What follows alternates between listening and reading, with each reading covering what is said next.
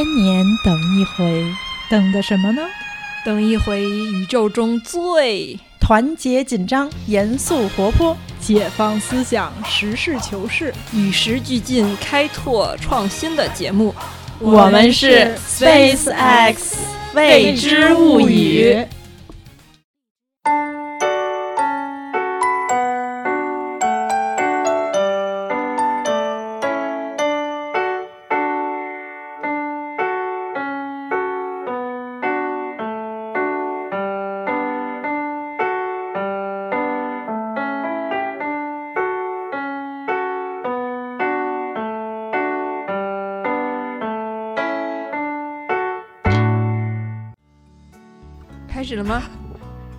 始了啊！谁先说呀？哦，那我先说，我先说。嗯，大家好，我是没怎么坐过飞机，也越来越不爱坐飞机的瓶子。嗯，大家好，我是很喜欢坐飞机，每次去机场的路上都非常激动的橘子。大家好，我是最近刚刚经历了飞机延误二十四小时的蚊子。大家也听出来了哈，我们这期的话题就是跟飞行有关。对，在在这之前，我们一定要跟大家那什么解释一下，我们这个暑假都干了些什么。对，我们的这个节目猝不及防间就那个。跳票了许久，停播了一个月左右的时间吧。对对对，然后也是觉得对于那个一直持续关注我们的听众朋友们道个歉，对，给给您拜年了，很不好意思，拜年了。祝您下安，对对，给您请个下安哈。这个夏天我们三个人都干了些什么呢？啊，我就是像上次在在在这个停播之前的节目里也跟大家说过了，就是去呃法国，先是跟橘子一起碰面录制了节目，之后去意大利，呃，进行了一下旅游度假那个采风活动。那橘子呢？对，其实这次就是那个那个。强行放暑假，主要也是因为卡在了橘子的这期 Style X 上。嗯，前两个礼拜吧，然后去南法度了一下假，然后也是因为这个度假期间，然后去了一趟阿维纽，然后终于第一次参加了一下阿维纽的这个戏剧节。然后之前就是想的是可以在嗯我的下一期 Style X 里跟大家介绍一下这个戏剧节，所以是想的是说。嗯，嗯等去了以后再录这期节目。他们两个人都是去玩了啊，但是瓶子是一个非常合法合理的理由休了假。瓶子最近嗯前一段时间就是耳朵出了点毛病，嗯，但是我我觉得啊，因为医生也说跟那个嗯长期用耳机什么的关系不是很大，主要是嗯六月的时候比较累，没有休息好。所以就是有一段时间耳鸣，耳鸣去医院看呢，就做了一个听力测试之后，医生说我得了突发性耳聋。突聋听起来是不是很厉害？对，就就是简称为突聋。然后我当时特别那个奇怪的，我说医生你说的话我都能听见，我没有聋啊。他说你还想听不见呀？听不见那种失聪 啊。然后我才知道聋和失聪是有那个区别的。哦，是吗？那是什么样算聋啊？就是听力下降吧，可能因为我当时做的那个听力测试，嗯，主要是右耳，就是有一些声音我是听不见的，就是一些低音区的一些声音我是没能够听见，嗯，因为他那个就是说你听见声你就举手，然后有一些声音可能太响了我没听见我就没有举手，然后它就显示我右耳的那个听力可能。相对来说下降的，在他们看来有点严重啊，我没有那样的感觉，因为我觉得大家说话我都能听见，但是就是其实是稍微有点吃力，有的时候因为耳鸣嘛，你耳朵里总有轰隆轰隆的声音，就是主要是总有风的那种，就是像一个鼓风机一样的那种，就比如说现在夏天外面的那个大厦都开着空调，你有时候路过那个大厦的空调的时候，会能听到那种。那个一大堆中央空调的那种声音，就耳朵里有那样的声音，所以在我采访啊或者什么的时候，我会有点听不清楚。然后因为我耳朵里老有声音，我自己说话的声音也会变小，别人也听不清楚我说话。嗯，正好这一段时间忙完了，我说去医院看看，医生就说我聋了，然后我还挺吃惊的，就连续嗯打针输液了一个多礼拜吧，然后现在基本上已经恢复了。嗯，这个这个嗯病还是一定要重视哈。这个也是在蚊子的那个要求下，在嗯蚊子的那个威胁下 去看的。对对对，因为蚊子以前家人，我妈妈以前也得过这个病，然后当时医生也是说这个病现在年轻化的趋势也很严重。现在很多原来是包括所谓说耳背呀、什么，咱们都觉得好像是老年人上了岁数了，觉得有点耳背，对但实际上不是。不管是瓶子这次去医院也遇到医生说，还是当时我妈妈去看病的时候，医生也说，现在年轻人得这个病的也很多，尤其是比如压力大呀、熬夜呀等等，就会休息不好，很容生气，对，很容易造成这种状况，所以就也借此机会吧，提醒我们的这个，不管是什么年龄段的这个听众朋友们，如果一定有这个有耳鸣什么的，一定要注意及时去诊治。对对对，嗯当时因为我这个情况已经持续了一个月左右了，然后我才去看，所以医生都有点担心，就是说他说一般治一个礼拜左右就能恢复，但是他说你这个拖的时间有点长。但是当时我真的不是很在意这件事儿，因为觉得耳鸣嘛就是没休息好，结果就是嗯断断续续总有这种情况，所以去看了一下。不过现在多亏了那个蚊子的提醒。是呀是呀，嗯，好，谢谢蚊子老师。你你虽然因为出去度假导致我们节目大面积停播，不不不，这个我那个本来在度假之前是节目都录好了，好吧？对对对，不要那呃，个。因为有各种各样的情况啊。那你这次度假怎么样？给我们介绍一下，有没有什么有趣的、难忘的经历？啊，这个有趣经历还是很多的吧。这个意大利也是这个文明古国，风景优美，这个好玩的地方肯定是非常多的。这个以后咱们可以专门录节目，可以慢慢说。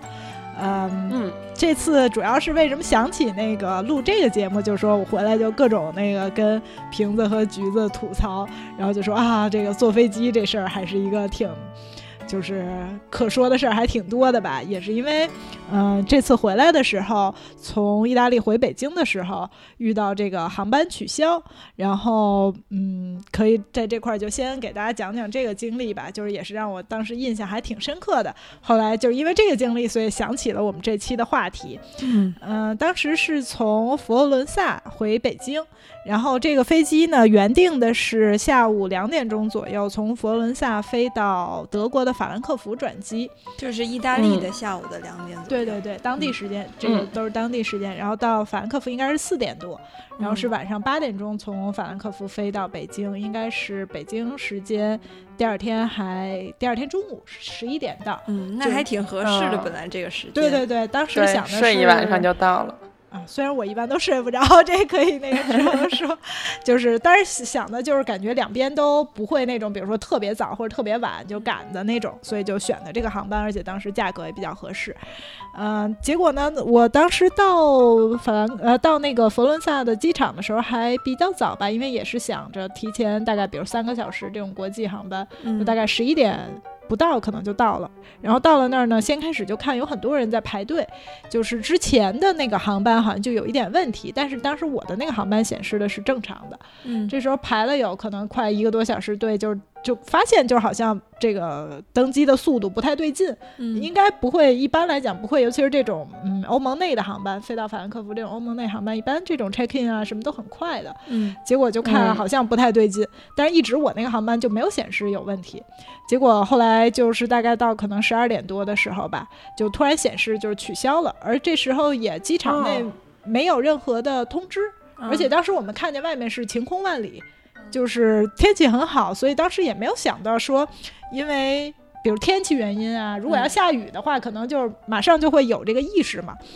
嗯，天气很好，然后当时就突然显示说这个航班就整个就取消了，所以大家也很着急，因为没有听到那种公共的广播，所以就让我们去另外一个柜台排队。嗯然后这个时候呢，我们就本来这个队已经排了一个多小时了，去另外一个排队以后，就等于每个人都问很长时间，每个人都完全不知道是怎么回事儿。嗯然后这时候呢，嗯而且因为法兰克福大家也知道是欧洲很大的一个空港，应该是好像仅次于那个伦敦的希斯罗机场吧。就是，所以很多人，包括我在内，都是在那儿转机的。嗯，所以，如果第一班飞机取消了，大家基本上都涉及到就是第二班飞机可能赶不上的问题。嗯当时听到的消息就是说今天飞不了了，对，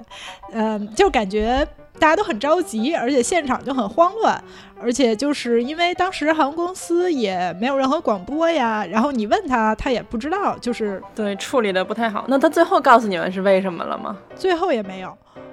就是直到回到北京也没有，就这个也很奇怪。他最后说的原因就是那个 flight，呃，irregularity，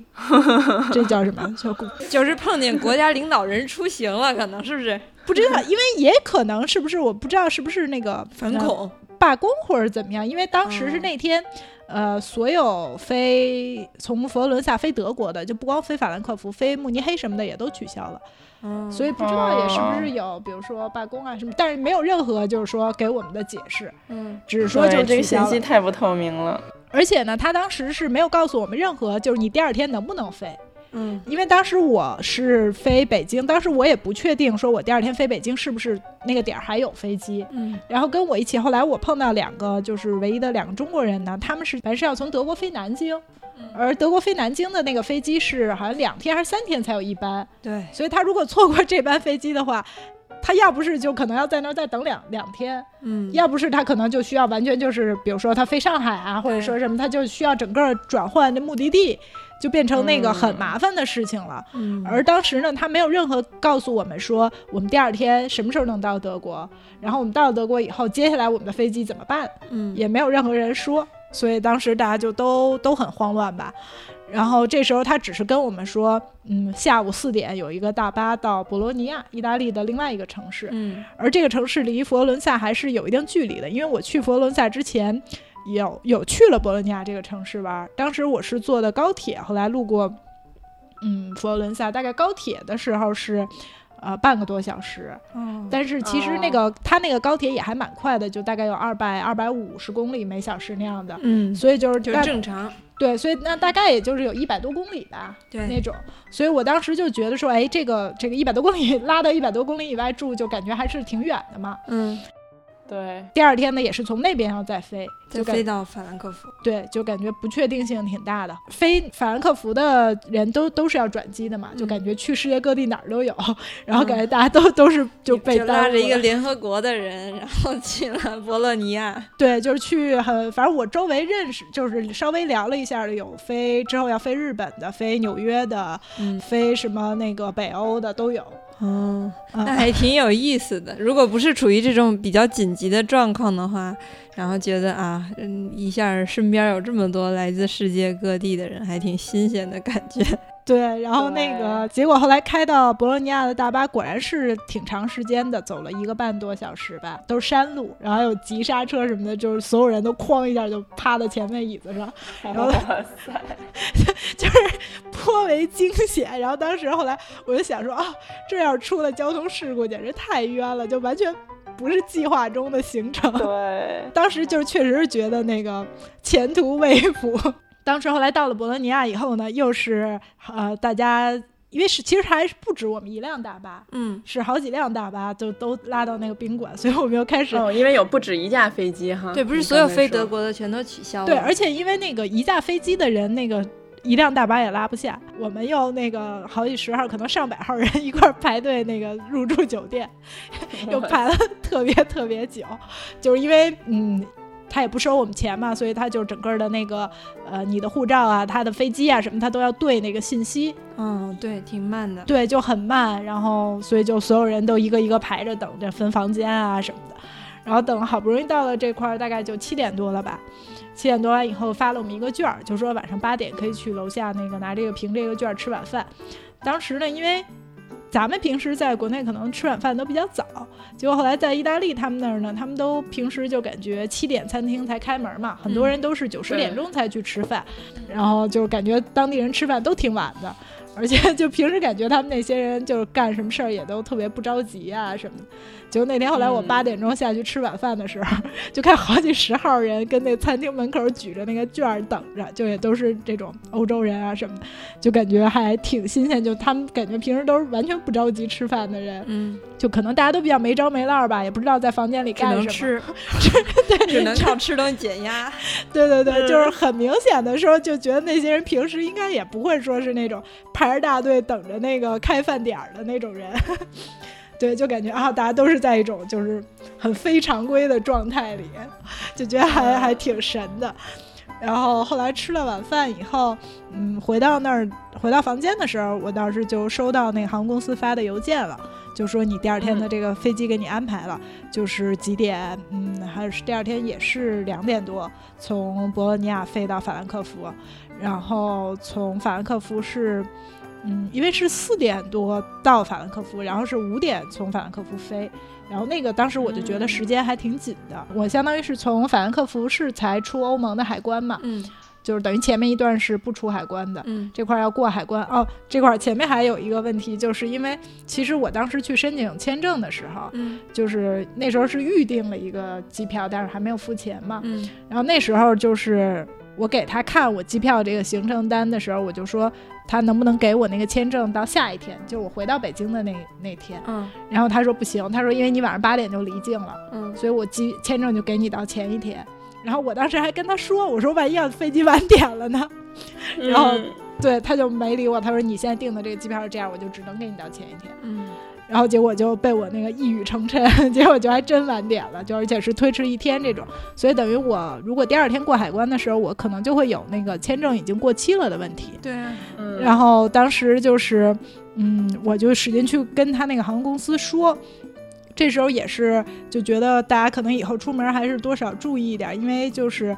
大多数旅客可能都是欧盟的公民，嗯，以及就是美国、日本这种，他们可能是免签的，对，所以就是。我就跟那儿使劲说啊，你不要给我弄这个事儿，你不要给我那什么，就没人搭理我，也没有其他人要，就是有这个要求。然后他们就，他们也不知道怎么处理，所以就先开始就是属于，哎，让你找 B B，让你找 C，C 说我给你打个电话，然后打个电话又不通，然后说你再找 A A，再给你打电话什么，就是就这种来回那个互相踢皮球，对，踢皮球，然后也不知道怎么弄什么的。反正到最后，终于找了一个主管的人，然后他给我开了一个证明，嗯，就说这是航班取消，嗯，那至少证明我不是说我有意的，就是叫什么滞留这种吧，嗯，因为就怕如果海关查到的话，可能会对你整个的这种签证记录有影响啊什么。因为这个我去专门查了一下，就如果你的飞机假设是因为天气原因，你降到一个你根本没申请的签证的国家，就比如说假设我飞回来的时候，假设因为天气原因我降到英国了，嗯，我可能根本比如说我没有。申请英国的签证，那你这时候你可以去申请一个临时的签证，嗯，这这种是你也是让航空公司开一个证明，然后开了航空公司，因为是航空公司把你。就是因为延误或者因为天气的原因，比如把你运到英国了，而你没有英国入境的这个，嗯，你可以让航空公司开一个证明，然后你去办一个英国临时签证，机场就可以办。哦，这挺重要的。对，然后反正第二天给我换了这个飞机以后，呃，我第二天到法兰克福的时候，等于实际上那个时间我飞机落地的时间距离。呃，第二班登机时间只有大概二十几分钟，嗯，就开始登机吧，不是起飞的时间，开始登机只有大概二十还二十五分钟了吧，嗯，然后当时也是各种那个，呃，跑跑跑。据我所知，蚊子的跑步速度也不是很快。尤其是像这种法兰克福这种机场，它是非常大嘛。嗯。然后我们落地的是在那个 A A 区，然后飞中国那个是在 Z。对对对，这确实特别远。对，但它不是那个，它当然不是纯线性分布的，它是有分叉的这种，但是还是特别夸张，就各种跑跑跑。嗯，就日剧跑是吧？对，就是干追飞机，跑着追飞机这种。对，这个在法兰克福机场我也有过一次。经历也是，就是我两个飞机之间，就是整个加起来就一就半个小时的时间，所以就一般他们登机都会提前半个小时登机嘛。对对。然后舱门一般都会提前一刻钟就关了。对。所以我记得我当时也是在那个机场里疯跑，而且发现真的是极远，就是它那个就是它那个两个叉子，它每个字母之间的那个距离，就感觉好像就是在，反正是在它那个楼可能是两个正好两头。然后就是真的是就是一路就狂跑跑过去，也跑了就是将近一刻钟多点儿吧，而且。就当时是因为幸好是因为我们好像之前那班飞机有很多人都要赶这班飞机，所以这班飞机就等于是就是等了我们，所以就最后上飞机时候倒没有很紧，然后还在飞机上就是又等了半天其他人，所以就是就紧张的情绪忽然就缓解了。你跑太快了，但是 唯一都跑的比较慢的乘客，对，证明我是跑得快的，干得漂亮。对对对，我是当时那班飞机没有什么就是跑跟我一班的。但是有很多跑别的班的，嗯，就大家都在跑。对，大家都在跑，但是没有什么人跑到我那班。法兰克福为什么不办运动会啊？他的机场感觉很合适。对，你们参加了一场那个奥林匹克机场奥林匹克短跑竞赛。对对，反正就是还是挺惊险的。对对对，但是就觉得说，哎，其实坐飞机是一个也挺充满故事，可能充满故事的经历吧。对，所以就也跟两位主播说，尤其是像橘子什么的，一想就能知道，肯定是有很多飞过这个全世界。对坐飞机的经历的，就像是说，嗯哎，有什么可以分享的，所以就有了我们今天的这期主题吧。对，来橘子讲一讲你的这个追飞机的经历。就是我参与那个机场奥林匹克运动会的经历。不过刚才说到这个，想起今年去日本的时候，他们的成田机场里面就是按照他们奥运会，就是他们之前办奥运会的那个装饰还在，然后所以就是它里面走路的那个地方都是跑道，然后就是全都是那种塑胶的颜色，然后我就觉得其实法兰克福机场里很适合把那个人行道全弄成跑道，这样大家还可以出点塑胶的这种哈。对，发发展一下那个竞赛精神，与此同时在竞争中提升自己的追飞机速度。虽然我遇到的就是这种延迟的经历还不是太多，但是这种追飞机的经历还是有一点儿。嗯、以及我觉得我好像好多时候就是，嗯，有点不紧不慢，因为之前还有一次是那个转机是去土耳其，然后我们是先飞到伊斯坦布尔，然后转机去那个就是要去西边的另外一个地方玩，然后当时转机的时间就是半个小时。就是就是也是就是紧卡着半个小时，就是按理讲应该肯定是赶不上下一班飞机的时间。然后我是坐上飞机以后才有才意识到，哎，这中间时间好像不太够哎，能不能赶上？然后我就问了一下那个空乘人员，因为当时特别乱的是、那一天正好是土耳其就是那个他们的那个换冬令时的时间，然后。他飞机上标的时间是提前一个小时，然后我打出来的那个票的时间是就是换转机的时间是只有中间半个小时嘛，但是我就跟他说那个那飞机按照飞机上显示的时间的话，那我有一个半小时，那我就时间足够。然后我就问他到底是按照哪个时间，然后他说哦别担心，就是你有一个半小时转机时间什么就，然后蹲着就讲说哇运气好好呀，然后 以为是赶不上了，结果竟然中间时间还很富裕，所以下了飞机以后我就晃晃悠悠的，然后路过什么星巴克，我还想说哎要不要买杯咖啡，然后最后还想说不不还是先去看一眼吧，然后幸好我就先去看了一眼，因为他其实在伊斯坦布尔时间已经换完了，所以就是只有半个小时，但是我整个就一点都不着急，晃晃悠悠的走到那儿，然后正好登机，然后我另外一个朋友和我在那块儿汇合，他是从英国飞过来，然后也坐那班飞机，然后看他看到我就好像那种如释重负，说太好了，你赶上了，然后我想说啊赶什么，就还完全都以为时间是充裕的。这这飞机上的这空乘人员也是那个够大条的，就对，给你完全错误的指导。飞机上的表就没调，然后他也是一副以为时间还没有换的样子。嗯对，然后这是从那个土耳其，然后还有一次是之前从莫斯科飞回巴黎的时候，然后那班飞机是因为莫斯科那边大雪，哇，莫斯科就是一个永远在大雪，就冬天永远在大雪的城市。嗯，就我以前以为那种就是那种下的密密麻麻，就眼前全白的那种雪是一种。嗯，非就是非正常的那种天气，然后到了莫斯科，发现那在那那对于他们来讲，冬季就是天天的天气，就每天都是那样。然后我就不明白他的飞机是怎么能有准点飞的。反正我们那班飞机就是晚，就是晚了一个小时吧。嗯，然后他到达，就是我当时转机是要在维也纳转机，然后我立马之后是飞巴黎的飞机。然后我当时的安排就是有点紧。然后我到了巴黎之后，因为就是巴黎它太晚了，就是我当时是再往后一天是在里尔有课，所以我就直接是接里尔的，就是。巴黎到里尔的火车，嗯然后当时那个中间的时间其实就是不是太够，所以我之前也买好了，就是准备了二手准备。我也查了了之后，还有一班晚上的火车也是有可能能赶的，但是基本上是不可能的，因为那个中间没有班机。然后它的下一班班机从维也纳到巴黎是大概要四个小时以后吧，就是可能要在维也纳多等一会儿。然后我当时就已经都查好了，然后也都做好心理准备了，想说实在不行我就坐更晚的那一班班机。然后结果就是他晚到了一个小时，所以我肯定赶不上下一飞机。就他压根儿就没有打算让我赶，因为我本来其实那个时候中间还剩半个小时，就是根据我的经验，应该还是可以赶得上的。跟你的跑他步速度压根儿就对，但他压根儿就没有打算给我赶，他就根本没有给我出那一班的登机牌，他就直接给了我，呃，他就直接跟我说，那个你得去那个，就是他那个。就是航空公司的那个柜台，说你让他给你出下一次的，就是下一班的机票。然后于是我就只好去找他们那块儿去跟他说。然后我当时就是就是假装很紧张的跟他说，哦，我很着急，我知道下一班九点有一班，然后我就要坐那班，然后就想说我要上演这场戏。然后结果人家根本不顾我演的是哪场，然后就是说啊那班飞机已经晚了，然后就直接给了我一班飞那个飞慕尼黑的，就因为这几个国家其实离得很近嘛，就是那个奥地利和德国就是紧邻的，然后德国和法国也是紧邻的，然后就是就是本来就不一定是非要坐飞机的距离，然后结果还飞了两程，所以我那个整个的飞机就变成了三程，然后等飞到巴黎的时候就已经是就是反正后半夜了那种的，然后原本我应该是大概下午七点左右就能到巴黎，然后我可能应该是大概晚上就是十点十一点就到里尔，然后就是那天就结束了，但结果等后半夜的时候我才到巴黎，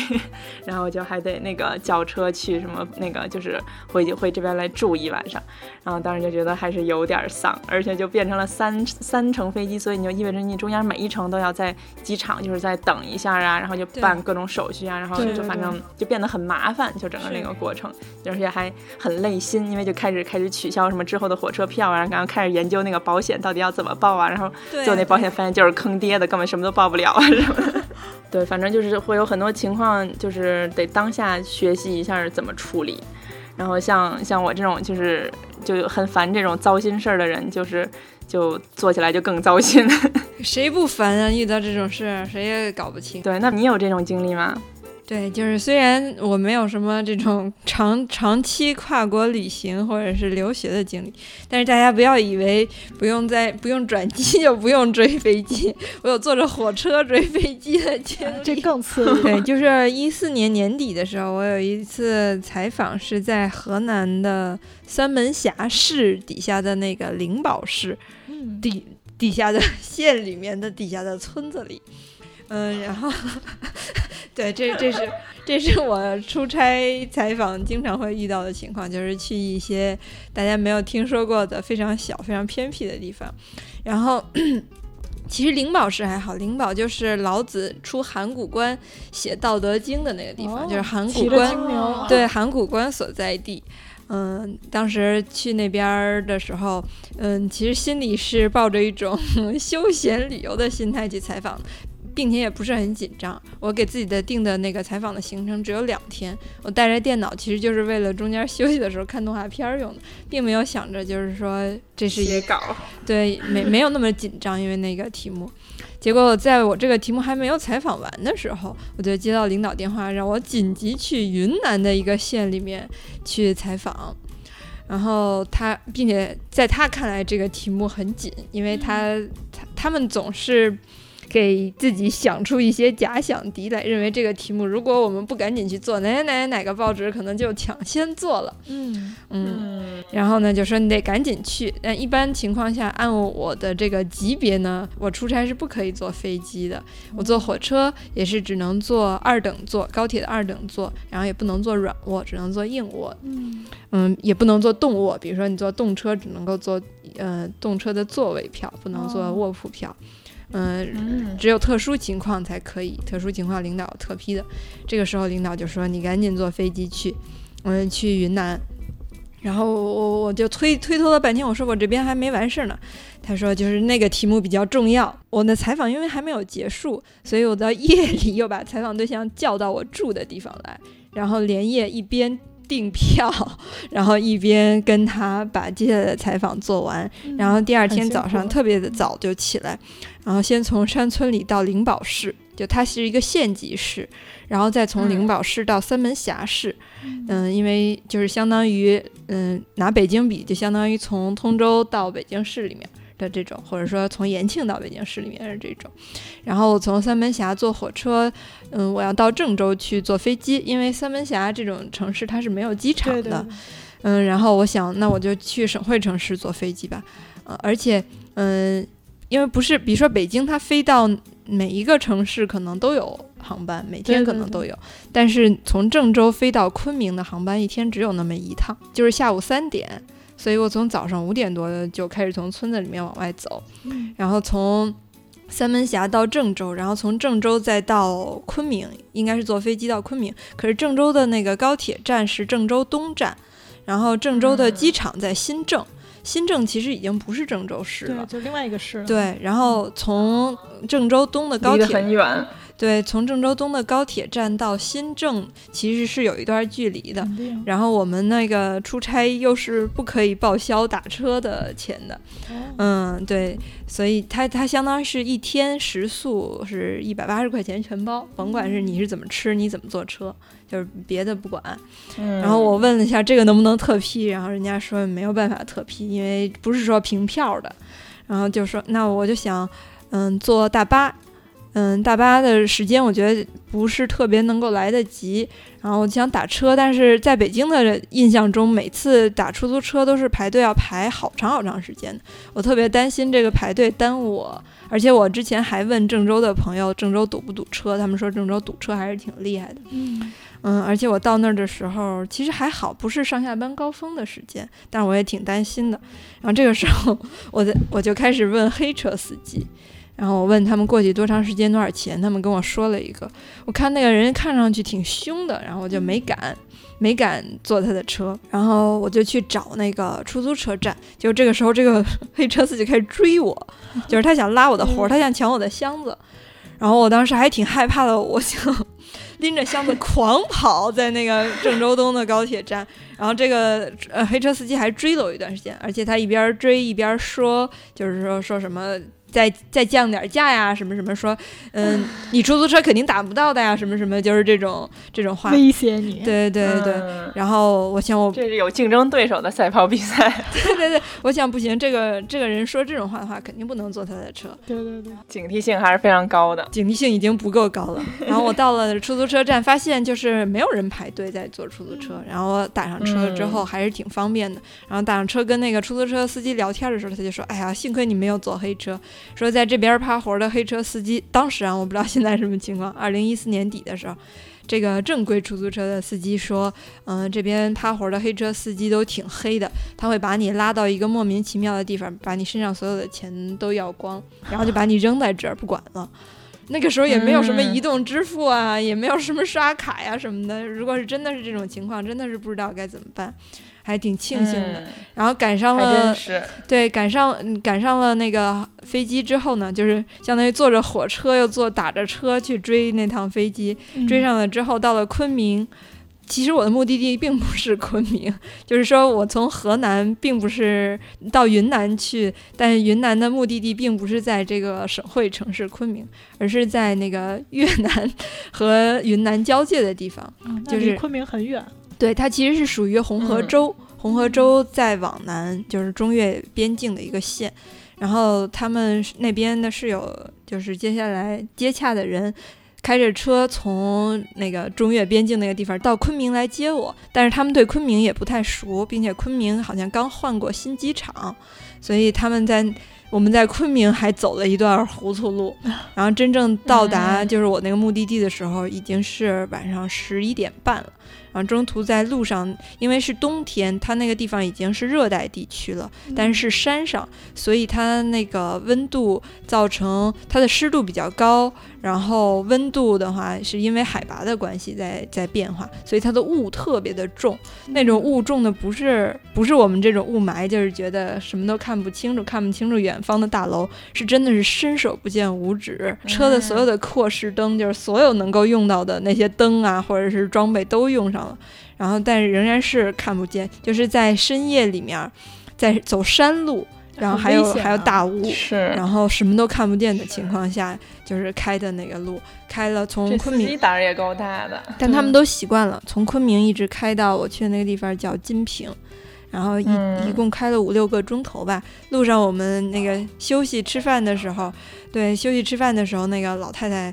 路边的老老太太跟我们说说你们别走了，雾很大。我当时还想，哎呀，我从埋都来，什么雾没见过，这有什么可怕的？到后面后半程走那个雾里面的时候，真的是挺害怕的，并且它其实晚上比白天还好，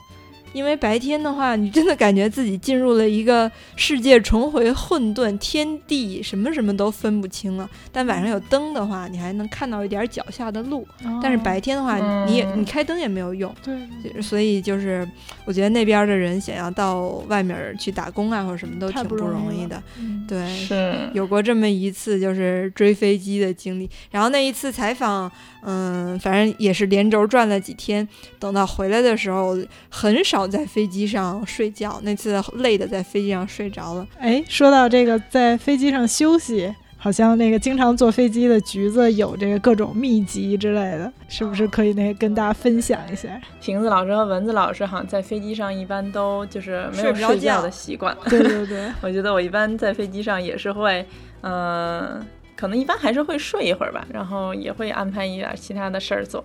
所以就为了睡这一会儿，一般每次还会有做各种准备，就譬如说肯定会有的是，嗯，得有一双厚袜子，因为一般飞机上就脱了鞋有点冷，然后得一般得带一个那个拖鞋，然后就经常是那种旅馆的一次性拖鞋，嗯，然后肯定还会有就是就是其他的像是什么就是那种飞机枕，然后可能还有比较特别的是，一般会准备一个按摩球和膏药，主要是为了怕坐的久了以后腰疼。然后与此同时，就是一般上飞机之后，我就是会对，一般还会带一个水瓶儿，就是有的时候可能主要就是上飞机前买一瓶矿泉水，然后就在机场候机的那个地方，然后这样的话，就是刚上飞机的时候，你就可以自己在那儿先喝水，然后喝完了以后，那个瓶儿就可以之后用来打水用。所以一般在飞机上，因为它很干嘛，所以我就一般就会不停的喝水，而且就是不停的喝水就可以时不常的去上上厕所，然后上厕所就可以就是。对，就是做做拉伸运动呀，然后晃悠晃悠啊，然后这样的话，我觉得一般下飞机之后感觉反正会比较好一点吧。然后以及我觉得在飞机上，我觉得一直都特别喜欢做的事儿是整理电脑，嗯，因为好像其他的时候都很少有这么一块空余的时间，然后特别适合就是。嗯，重新做人，就每次觉得把电脑整理完了以后，然后降落在一个新的地方，就好像新的生活可以开始了，我要重新做人了，所以就特别喜欢在飞机上整理电脑的这个感觉。然后因为就是在飞机上就完全是一种被被关禁闭的状态，所以就是如果有什么东西要完成的话，也会觉得在飞机上干活效率会格外的高。对，因为就没有其他任何就是可以吸引你注意力的有更有趣的东西。嗯，对对对。对，就一开始之前坐飞机的时候，可能还会看看电影啊，然后玩玩那个上面的游戏，就是它那个娱乐设备上的游戏。但是之前就是前前好几年的时候，有一次坐了一次国航的飞机，然后从北京到巴黎，然后那个飞机上就没有那种小电视，然后所以也就是正好当时带了两本书吧，然后就在飞机上看了两本书。然后下地之后就觉得神清气爽，然后就发现其实，在在飞机上就是看电影啊或者玩游戏，好像好像是会就是比在就是就一般平地上玩好像会累一点，然后之后可能就会觉得有点头昏脑胀，然后于是从那次经历之后，就除了吃饭的时间会看个电影，其他时间一般就都。不会用那个飞机上的那个娱乐设备，主要是就是整理电脑或者是干活儿。嗯，那你们俩呢，在飞机上有什么自己的这种的小 tips，或者是有什么自己的这种经历？嗯，我的话，因为坐飞机的经历没有那么多，然后一般也就是在国内飞嘛，嗯，好像也没有什么这方面的。嗯，专门的小 tips。嗯，对，我觉得听了橘子说这按摩球什么的，也是觉得非常高级。厚袜子这个，我觉得特别对，在飞机上保暖还是挺重要的。对对对，而且。经常会跟人要毯子，就是发到咱这儿的时候已经没有了。人家一看年轻人啊，算了吧，给那个老人小孩先用吧。嗯，对，以前尤其是如果是坐，就是像之前蚊子要坐的那一班，就是晚上从这边飞，然后早晨到北京的那种的飞机，因为这种飞机好像挺多的。然后我之前有的时候还会就是带上褪黑素。然后就是一般你只要就反正一吃就立马可以昏睡过去，嗯，然后之前效果没有那么明显，然后但是就是今年的时候去美国的时候，然后我是其实那个主要是倒时差比较有用，就是它就是那种纯植物的，所以就是药性不是特别强，但是就就是你倒时差的时候就你可以一夜就睡过来，就是效率就效率比较高，然后但是到美国的这一次就是。就是我就是吃了一片之后，然后睡了一夜，然后到第二天中午都是那种就是完全睁不开眼，就是强就是强忍着睁开眼，然后立马又昏睡过去那种。然后后来我觉得在飞机上还是别吃了，这万一有点啥事儿叫不醒。不过我觉得在飞机上能睡得这么沉，应该也挺爽的吧？对对对，哎，我觉得我就是完全相反，嗯我就是原来最开始尝试过各种方法，然后也睡不着，嗯然后也就是睡不着又困，就会特别难受。嗯后来我发现，我就是哪怕是坐这种，就是至少按原来的那个生物钟嗯。的时间是晚上的飞机，我也完全放弃睡觉的企图，嗯。就是比如看书啊，嗯。或者也有的时候看电影啊什么的，然后就就很舒服，就至少虽然可能之后会比较累一点儿，但是在飞机上的时候，如果我就是想睡又睡不着的话，我就会开始什么。就腰也难受啊，腿也难受啊，腿也酸啊，什么就特别难受。但如果我彻底放弃睡觉的企图，就是各种玩儿、各种折腾，然后的话，就会在整个至少这个，比如说飞的过程中，就会嗯没有任何不适感。对，然后我发现我好像除了一般就是说也会看书啊、看电影什么的以外，我觉得我特别喜欢就是看那个航空信息。就是我能对着那个恨不得看一两个小时那种，就各种地图啊，然后现在飞到哪儿了呀，高度啊，然后怎么过一会儿它又变化了呀。同时那个地图一般它不是都有那种。既有国家、城市、行政的那种，也有各种就是山啊、什么水啊，就是各种地形的那种地形图什么的。然后就看各种，想象一下自己现在在什么上头飞啊，然后认识了一些那个，或者认识了一些新地名啊，或者说有一些比如城市可能呃原来都听说过，但是对他们的那个方位还不是特别清楚，然后借此机会那个赶重新那个在脑内那个规划，就是这种有一个比较形象的感觉吧，就。整个这个我都觉得特别有意思，然后有的时候可能就是，呃，起飞降落的时候，有的时候大家会看一下，然后但是我就会那可能中间 一个小时什么都盯着那个看，就觉得这个是一个特别，呃，就是坐飞机才能体会到的一个，就觉得很有趣的东西。对，我觉得我我我其实上学的时候经常背地图，已经自诩对世界地图和中国地图都挺熟悉的了。但其实，嗯，其实真正的那个，比如说你工作啊，或者说玩儿啊，再去到不同的地方，你感觉是不一样的。我觉得这还是挺重要的。对像我每次去一个新的省份出差的时候，嗯，因为不一定都是去省会城市嘛，嗯从省会城市开车到那个目的地的时候，一般我都要看一下这个省的地图。因为最惨痛的经历，其实就是刚才跟大家说的那个追飞机的那次经历。其实我没必要从三门峡到郑州去坐到昆明的飞机，离三门峡非常近的一个大的城市是西安。其实我完全它是另外一个省，对，虽然它是另外一个省，但它嗯离得更近，所以我完全可以从三门峡到西安，然后再从西安飞到昆明去。嗯，在国外就更是这样了，对尤其是在欧洲的很多国家，呢可能都离得比较近，然后对每一个可能在国家内的城市不如在邻国的城城市更近，对对对，对。嗯，对对对，是的，对，就感觉看在飞机上看这种，而且现在有一些飞机它有那个机底和机尾的摄像头，哦，然后就是你可以看那个飞机在那个云雾里穿行啊什么的，就觉得还是很有趣的。嗯，对对对，我觉得那蚊子还是挺有那个。挺有心的，我觉得王好一般在飞机上看的都是，就是他们的那个什么，嗯、飞机上的电影的那个那个名名录啊，然后不然就是他的那个那个飞机上就是要吃的饭的那种啊，菜单好儿，像都是在看这些东西，然后研究半天，然后那个心里默默的评估一下自己应该有一个什么样的期待。哎，哎说到吃，，在飞机上吃的，嗯。嗯，对我，嗯我也是从小都非常的期待。我记得每次我那时候我爸妈经常出差嘛，然后就是我都要求他们给我带礼物，嗯，然后一般他们都特别嗯忙，没有时间给我带礼物，就把飞机上发的小面包给我当成 这一次出差的礼物。对，那个时候那个感觉还挺高级的。对啊，哎，说到这个飞机餐，那时候就和从那时候到现在的这个变化吧，嗯我也是以前我每次跟我爸坐飞机，我爸都得提一次这个，就说呃。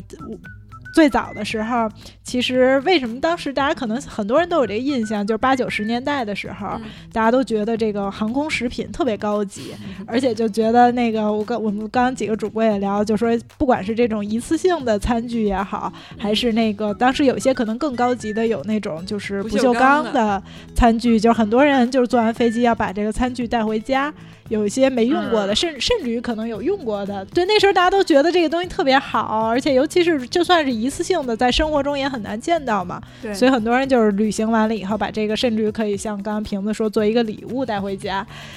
确实是为什么那时候就是说，呃，一个是肯定是咱们生活中平时的这方面还比较匮乏，另外一个当时就是我爸为什么老跟我念叨起，就也是说，嗯，当时。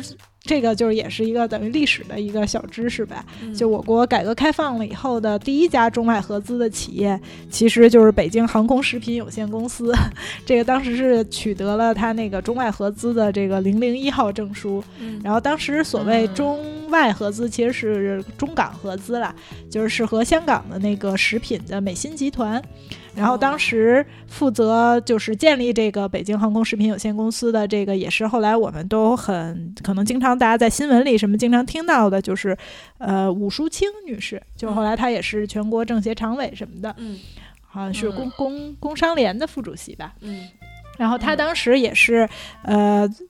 七八年就刚一改革开放的时候，第一次来到内地的时候，听到那个邓小平的讲话，就说要以后要引进外资啊什么的，所以他们。因为他们家族的这个企业是做食品的，所以他们就想说，如果在内地的这个市场能怎么样，就是说从这个食品的这个渠道来和内地合作。当时呢，就是他当时好像第一次坐飞机，那时候中国是完全没有就是这种航空食品企业的，然后也有一些可能吃的都是就是冷冻的这种，就不是专门为航空。供应的就觉得哎，这可能是一个市场，然后就当时后来就开始和这个民航的这个部门来进行这个谈判，但当时是完全没有，因为没有这个合资企业，所以包括整个的，好像当时就是为了建立这个合资企业，开始制定这个呃合资企业相关的法律，嗯，就是在建立这个公司的过程中，就所有的这些制度啊、法律都在那个呃。配合着一步一步完善起来吧。然后当时就是说，在这个呃合资航空食品公司的这个报批的过程中，就为了建立这个公司吧，就当时国务院曾经连续三次召集有关部门，对这个合同上的这个二十一项条款逐一斟酌。就为了建立这航空食品有限公司，就国务院就开过三次会。嗯。然后当时还，我后来查到一个资料就很有意思，说当时那个邓小平还跟周围工作人员说，说你要了解一下这个，就是这个外商的这合作伙伴懂不懂得做面包，做出来的面包掉不掉渣儿，那个要做的掉渣儿就不要谈了。我就说这个。这就这也是就是那个预示了为什么我们在飞机上吃的小面包那么有弹性。对，当时后来就是这个香港这个像武淑清女士啊什么，他们也觉得就是说，呃，像邓 邓小平还关心这么具体的问题，就是说确实可能大家是还是很想把这事儿做成的吧。嗯，就是说，所以后来也是，虽然当时政策法规上都没有任何先例什么的，但是就也就是一直在经过各种艰苦的安排啊、努力啊，最终就是这个航空食品有限公司成为了。我国的第一家就是合资公司，所以当时可能确实在所有的人的印象中，这都是一个特别新鲜的事物，然后是一个特别高级的事儿。对，嗯，对，而且我觉得邓小平作为一代曾经游学法国的国家领导人，对对对，在面包这个问题上也展示了他的执着。对对对对，确实也是这个，其实是航空食品，就是至少曾经也是跟等于我国的这个改革开放的历史，就是。紧密的结合在了一起吧。对，这么说起来的话，我觉得咱们第一次坐飞机的经历，其实也和改革开放的大潮也是，应该是能紧密结合的。不，作为我们其实都是出生在改革开放以后的一代。嗯，哎，那你们俩都是什么时候第一次坐飞机的？嗯，我是大概小学三年级吧，嗯，还是二年级的暑假，九五年的时候。然后那个时候，当时说马上三峡就要炸了，修三峡大坝，修修三峡的水库。然后那个我妈他们单位就说组织去游一趟三峡，然后那个挺棒的。对，然后当时是坐船游的三峡，然后是坐从北京坐飞机坐到武汉，然后从武汉坐车到沙市。从沙市那边开始上船，好像，然后一直嗯坐船游三峡，一直到重庆，然后再从重庆坐飞机飞回北京。所以我第一次坐飞机就是从北京到武汉，在在飞机上就是特别兴奋。因为从小就是能收到来自飞机上的各种礼物，小面包。对，这次第一次坐飞机了，我记得在飞机上还拍了好多照片。嗯，因为我小的时候，我爸在国外经常在各个国家常住，然后所以大概两三岁开始就看着电视学英文什么的，就有时候我爸给买的录像带之类的。然后，但是不知道为什么很小的时候就学会了一句英文是。Coffee, tea or me，就是好像非常有诱惑性的一句话，就是也嗯，不光对飞机上的食品充满期待，对空姐儿也充满期待，觉得空姐儿都是世界上最漂亮的女人，要去看一下，都是舒淇那样的。嗯，那个就是我第一次坐飞机的经历。嗯，那橘子呢？我觉得我好像反而不记得那个第一次坐飞机的经历了，就不是太确定。嗯。说刚才那个瓶子说到这个，就是对于空姐的这个想象和那个对于那个飞机上食物的想象，我就不禁想到之前曾经有一次专门是为了看空姐，然后为了吃好吃的，所以买了阿联酋的那个机票，因为其实从法国飞中国，然后在阿联酋转机其实是绕远儿，因为比较靠南，然后那个那一段飞机就得就是第一程和第二程都飞得比较长，其实不太划算从时间上来。但是因为阿联酋当时是好像反正世界少有的一个四星级航空公司，就是他们每个航空公司其实也是有星级的，根据他们的服务和机型。然后当时就很想体验一把，然后以及之前也听人家说过，就是说空姐都特别漂亮，然后吃的特别好。虽然这里完全没有物化女性的那个那个 意思吧，但是当时也发现，其实就是这种传统和这种物化女性。的这两种思想结合在一起的时候，就体现在了阿联酋的那个航空的空姐身上。就是他们虽然一个个都是，他们都是全世界招来的人，其实都不是他们自己国家的人。是。然后有好多韩国的女生，所以就是都是打扮的非常，就是大家可以想象，就是那种韩国像韩国、日本的女生，就是妆妆容是比较完整的，然后就是自己的那个外外仪容仪表还是要求比较高的。然后，但是他们都是只能穿裤子。因为是阿联 阿拉伯国家的航空公司，然后他们那个衣服就是整个是一身土色，然后然后那种一直就是到那个脚腕的裤子，然后虽然他们嗯有的人穿了一点小跟的鞋吧，但是也是完全不性感，然后当时就是还有点就觉得啊骗人。以及就是说，因为他们都是外国人，然后所以他们之间的工作语言是英语，但是因为因为是空姐嘛，所以可能也不像就是最开始有飞机的时候的空姐，就是对于这种素质啊这种教育的要求那么高，所以他们英语又不太好都，所以互相之间沟通就很成问题。然后在飞机上还就还见证了就是两个人推着那个餐车从两个方向然后撞到一起这样的事故，然后然后然后他们沟通的时候就开始就着急，然后就是互相就说不清，然后因为就有两个空。姐在我旁边，然后就互相就是讲那个要要拿什么东西的事儿，就一个人让他上那边拿，一个人让让他上另外的一头拿，然后两个人就吵起来，然后就发现，哎，就是这种招在全世界招人的这种的航空公司在沟通上还确实是一个就是挺特别的问题。然后他的那个吃的就是也是就是比较正式，就是他给你一个大盘，然后上面有好多小盘，就感觉像是你真的要吃一顿有好几道菜的那种那种菜那种饭一样。然后，但是就是每一盘里的东西，反正就那么两口，然后其实和那种在飞机上速冻的那种吃的也没有什么口味上没有什么太大差别，就是觉得家伙事儿特别复杂。然后那么多盘儿，然后稍微的一颠一动，就是他们包括还有他们推着餐车，经常会撞到旁边的那个 旅客的座椅，然后就总觉得很怕会被就是被撞掉，然后就老得护着那种各种盘子，觉得嗯，其实好好像只是看起来很高级而已。哦，原来是这样。我当时一零年左右的时候，我们有一个实习的女孩，她家里条件比较好。后来就是说，也不指着他工作，他想干嘛干嘛。他到我们这实习完了之后，他的第一份工作就去阿联酋航空当空姐儿。哦，那他那他的英语水平可能还过关一点，还行吧。他个子挺高的，我倒没觉得他长得特别漂亮。虽然我的有一个男同事一直觉得他长得特别漂亮，但是他就是挺甜的，待人非常热情。然后他在阿联酋航空好像工资收入是非常的高的，大概待了一两年左右吧。嗯，然后就是又干了他随便想干的其他的神奇的工作。哎，我当时先开始我是阿联酋航空刚刚开通的时候做过，那时候他们就特别便宜，就是最开始的时候可能要比呃普通的北京飞欧洲的要便宜一千块钱左右吧。就我觉得那会儿好像就是可能，比如说四五千人民币哈，对，四五千人民币，然后他可能要三千多还是什么，反正就是很明显的便宜一大块。所以那时候我也是买过，就是在，但是这次我看差，就是他在那个度过那个他的那推广期之后，就完全并不便宜了。就是他在最开始的时候是非常便宜，而且就是，呃，我当时反正就是也没有到太多考虑，就是说会不会吃的更好啊，服务更好，就觉得啊很便宜就买一下吧。嗯，不是为了去看漂亮的姑娘。对，然后当时后来就是 看完了那，真看了的很失望。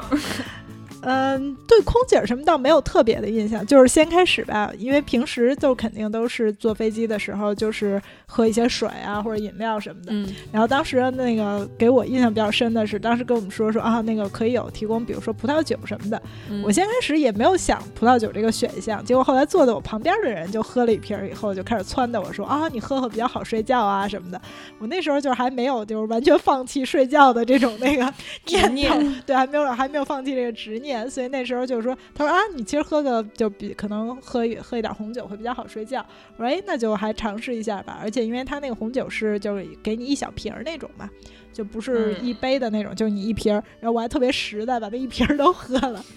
然后喝了以后就开始那个就不是很舒服，后来还稍微就是吐了一点那种。然后就觉得啊，这种那个贪吃没德行，而且就是。我当时就很明显的觉得吧，就是有时候坐飞机的时候，就会有一种啊，和平时的那种。就到了一个那个化外之地，就和平时的那种规律的，就感觉就完全都不一样了。就觉得啊，是不是平时比如说也不怎么吃饭，也不怎么喝酒，但是那到飞机上就感觉哎，可以其实喝一个，但实际上身体是很诚实的，就身体是那个不不依你那个先一兴奋，虽然很馋，身体依然很诚实。对对对，然后就觉得就是小时候就是刚才说的第一次坐飞机的时候，就是小时候其实我就有这种那个经历，最后后来还不吸取教训。小时候就是觉得好像在家里从来都不让那个，就是小朋友嘛，就觉得不让你喝咖啡啊什么的。然后我就记得当时第一次坐飞机的时候，就除了那个去看看云彩很兴奋，然后把云彩那个想象成编那个编故事。天上有小兔子呀，有什么狮子呀，什么之类的。还有一个特别兴奋的时候，就是说啊，那个我要喝咖啡。然后他当时其实完全不是觉得咖啡有什么味道上什么，就是觉得说啊，这东西好像平时在家里不让我喝，然后就说啊，我要喝咖啡。然后那个那时候家长好像也就觉得说，嗯，就就无所谓了吧，就好像之之既然出来玩嘛 进入了公海，对，进进入了公海，那个 所有的规矩都被放弃掉了。对对对，不受家规约束。对，当时就觉得啊，喝了咖啡，喝咖啡之后又果然也是身体很诚实，然后立马就吐了在飞机上。我在飞机上还从来没有吐过的那个。对，但其实我平时是一个完全不晕车，我其实坐车什么的完全。比如倒着坐呀，什么都没关系。坐火车倒着坐什么都没问题。但是就是坐飞机的时候，只要那个一想那个到了公海干一些那个平时不干的事儿的时候，身体就是很诚实的那个出卖了我。听了蚊子这个经历之后，我就能对之前在坐飞机的时候遇到的一个情况表示理解。就是当时是坐法航的飞机从北京飞巴黎，然后刚起飞没多会儿，然后一个法国人砰一下就倒在了我的那个就是座椅边上，就是就是那种就就躺在了地上，然后就在地上就是那个来回翻。翻滚，然后我当时就惊了，我想说这是什么架势？然后旁边人就帮他扶起来，然后那个人就站都站不稳那种，就明显就是喝多了。然后把他扶到他的座椅上旁边，就看到他那个座椅旁边就有一瓶空的，就是之前刚发过的饮料的那个酒瓶。然后就因为因为他们在飞机上除了红酒还是有烈酒的，就是说你也是可以跟他们要烈酒的。然后虽然就是就是好多那种卖的那种很小的那种小瓶装那种，很多都是在飞机上发的最开始。然后我当时想说，哎呀，这个法国人真的是不。不行，就到哪儿都得喝喝喝，到飞机上还得喝，然后就已经喝到不省人事。然后想说这才旅途刚刚开始，然后一开始还觉得啊，这实在是真是太能喝了。然后不过我觉得听了蚊子这个经历，也觉得可以体会到他可能确实是在平地上的话，就是喝了其实是没事儿的。然后他也可能也没有料到这个结果。对 对对。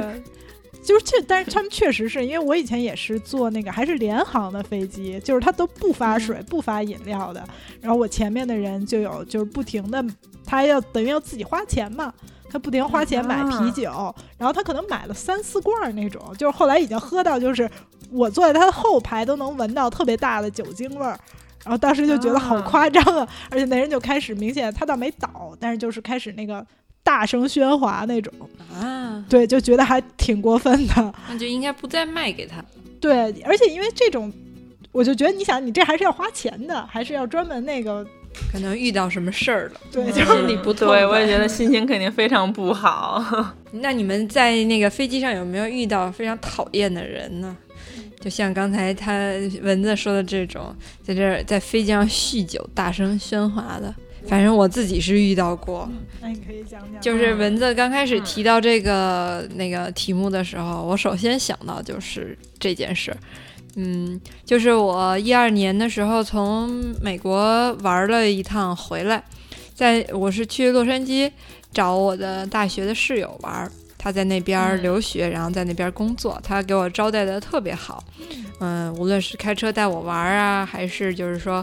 他不光带着我玩，还给我安排我自己自由活动的时间。然后每一顿饭，他也都，他也都安排的很好，带我去吃有特色的饭。然后他也做好多东西给我吃，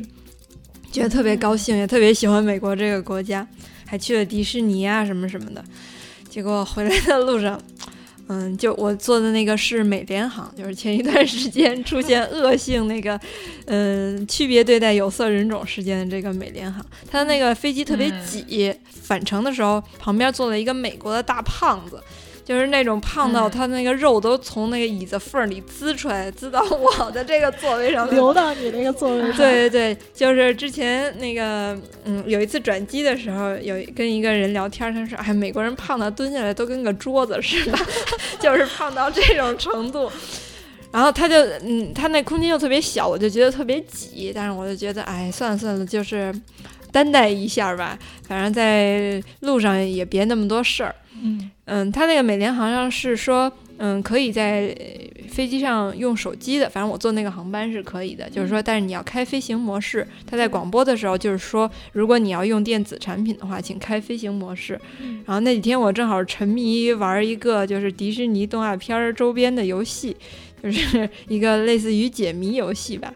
所以我在飞机上就不停的玩，就是在那个上飞机之前充好了电，然后在那个飞机上花了十几个小时解谜。这个美国的胖子他就他就先说我，他说在飞机上是不可以用手机的。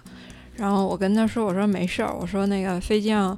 他刚才广播了，说开飞行模式就可以。然后他就他就强行认为我没听懂，并且他强行表示听不懂我的话，然后他就强行跟嗯空姐说。举报我，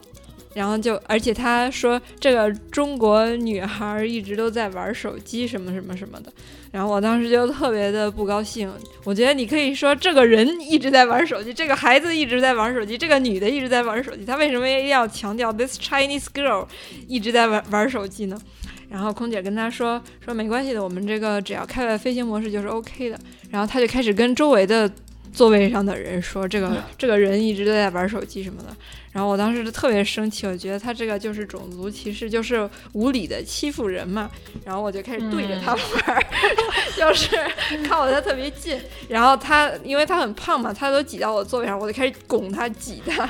然后在我小小的座位上做一些小小的反抗。然后我当时就是，嗯，对个别美国人。白人留下了特别不好的印象，为就是觉得，哎，就是国外再好，外国的月亮再圆，也不是自己的家。他们还是对我们，因为各种各样的原因，有理的、无理的，然后产生各种各样的这种歧视，然后强行的这种指责什么的。然后，所以这一次事件回来，导致我更加爱国了。嗯。感觉瓶子还是挺有胆儿的，还勇于反抗。对，空姐也跟他解释了，他还就是继续向周围人说，这个确实挺过分的。对啊，那橘子呢？橘子这个坐飞机经历这么多，可能碰到过有趣的人啊，什么的有趣的事儿啊。嗯，对，这个确实是一说到这个，我觉得不得不先说的就是，我觉得最奇妙的一个，我听别人说过的经历，就是之前有一个来法，就是来巴黎那个。呃，短短期来巴黎交换的一个老师，然后他当时是坐了俄航的飞机，然后也是因为他们学校买的机票嘛，然后坐了俄航的飞机，然后当然了，这个期间还有就是还有插曲，就是他们当时一起来的老师所有的行李都被俄航开包了。然后，而且被翻得很乱，然后可能确实是他们这种身份，就是大学教授的身份，可能会相对敏感一点吧，所以他们的所有的行李都被整个翻了检查了，然后这点还让我觉得挺吃惊的。但是让我更吃惊的是，他当时来了以后，然后跟我说，让问问我说，让我猜他在飞机上遇到了谁，然后我觉得这根本是不可能猜到的，就是他在飞机上坐在他隔壁的是就是现任的那个北朝鲜领导人的爸爸金日成的。兄弟叫金平一的女儿叫金恩松，然后因为他们一家一直都是被，就是其实是被流放到东欧嘛，就是远离他们的这个政治权利，然后所以他们一直都是像他那个女儿就一直在那个东欧那边就是生活，然后在那边长大，然后当时他就是这个女孩是坐在他旁边，但是他父母也在飞机上，然后他父母是在头等舱，所以这个女孩就时不时的会到头等舱去跟他父母就是去待一会儿，然后回来。然后这个老师，因为他自己本身就是那种特别亲切，然后人也特别好，然后特别能聊的那种老师，所以他就跟他聊了一路。然后他就说那个女孩就是就是一路跟他讲了好多自己的经历，然后 其中就包括她其实当时有一个男朋友就在朝鲜，然后但是跟这个男朋友就没有办法相聚。然后就是她，就因为她等于是人身自由是受到约束的，她不能就是说想回国就回国。然后他们是规定就是大概几年才能回来一次。然后跟那个那个男生也是，就是只能是通信，就是不可能说打电话呀、视频啊都不可能，然后只能通信，而且好像是他们是当时是有要求，是一周好像只能发一封信，就是也不能多写，而他的所有的信都会被打开，然后被检查。然后，所以他也不可能写太就是太露骨啊，或者是真的是直抒胸臆的那种内容，所以他就是还一直饱受相思之苦。然后他据老师说，跟他说着说着还哭了，然后就是后来还哭了一路。然后因为那个老师自己本身就是这种特别就是能当这种知心大姐姐的这种人，所以我觉得当时那个女孩也是真的是跟他说了很多心里话。然后毕竟也是不认识的人，我觉得可能大家确实是在飞机上会说起来比较。就是可能会比较放松一点吧，嗯，然后一期然后我觉得这个经历让我觉得真的是在飞机上可以遇到这么神奇的人，对啊。那橘子自己呢？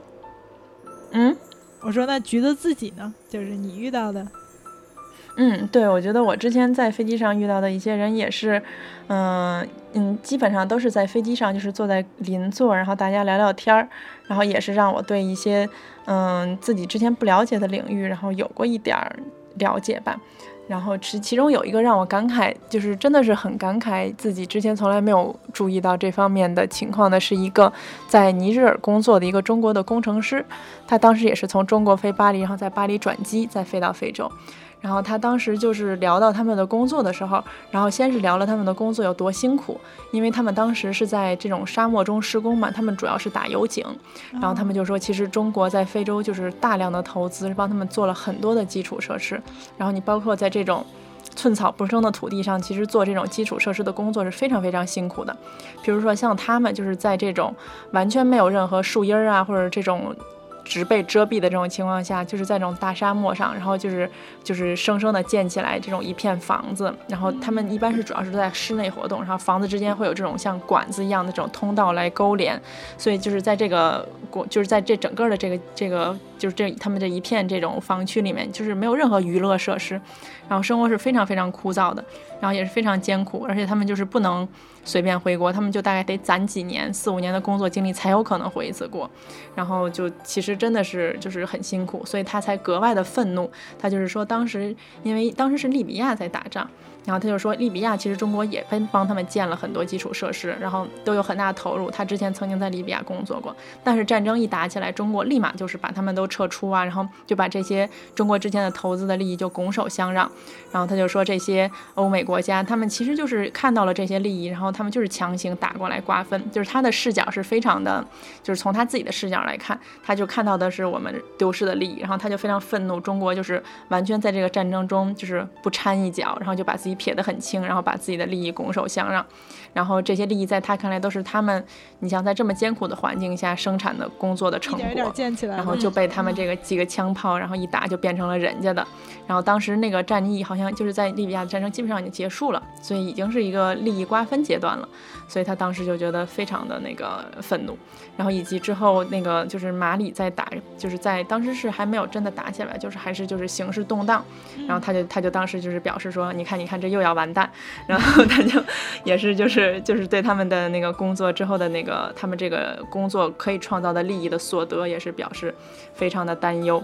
然后听他说了以后，我觉得才对中国在非洲。的这种投资，因为之前也听说过中国在非洲有很大的投资嘛，对，然后以及在你像在法国，他们会有很多媒体会更多宣传的是这种中国的新殖民主义政策呀，就是从这个角度来宣传，对对，就从从国内咱们肯定是说我们是援助非洲，但是从他们这儿来看，就是中国在在重现重演他们在非洲的掠夺，嗯，但是我就觉得反正从这个具体的这种这种嗯在那边工作的中国人的这个角度来看。嗯，还是觉得这个事情还是挺复杂的，然后在这个方面其实了解的不是很多。嗯，还有什么橘子想讲的？这个其他的就是遇到的有趣的人什么的吗？哦，嗯，我觉得如果说到就是也是就是拓拓展了自己的这个视野的，另外的遇到的一个人。当时是一个中国的印钞厂，一个外派培训的技术人员，他们是一行几个人，然后他们刚刚从瑞士购入了一个新的印钞机，然后所以他们现在需要派几个人来，就是学习一下操作。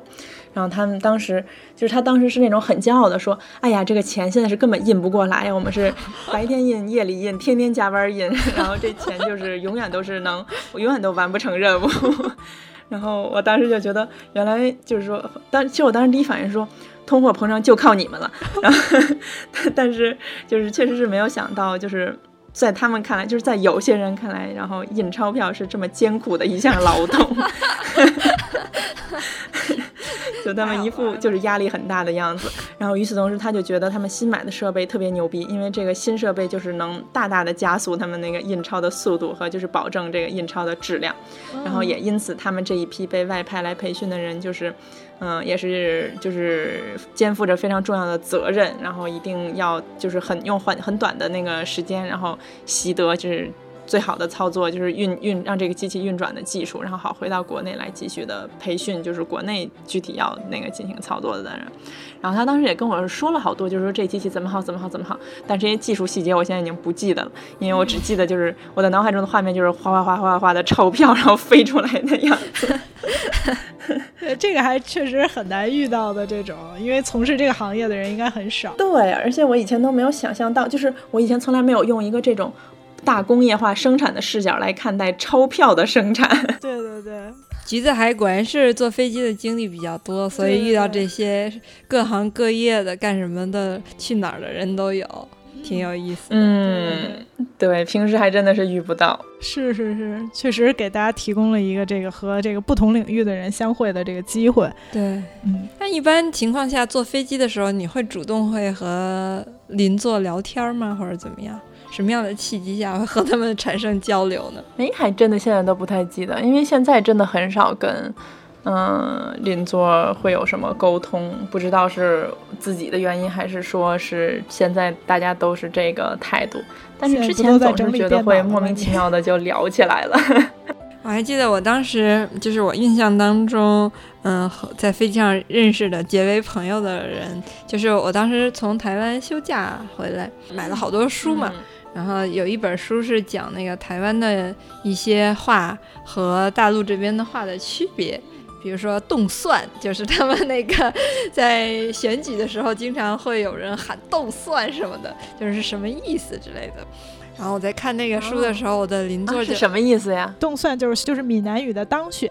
就是喊，比如说哦国民党动算，就是就是别人就是一前面主持人一个人喊或者喊一个名字谁谁谁，然后底下大家喊动蒜，就是要让他当选。和大蒜没有任何关系。没没有没有没有，然后但但是就是因为我在看那个书，我的邻座就挺感兴趣的，说你你能听懂他们说的话吗？我说我听不懂，然后他就因为这个开始跟我聊起来了，然后我们我们就说彼此为什么到台湾来，然后他是北大地质系的一个老师，是到台大去交流的，就是去当一年访问学者。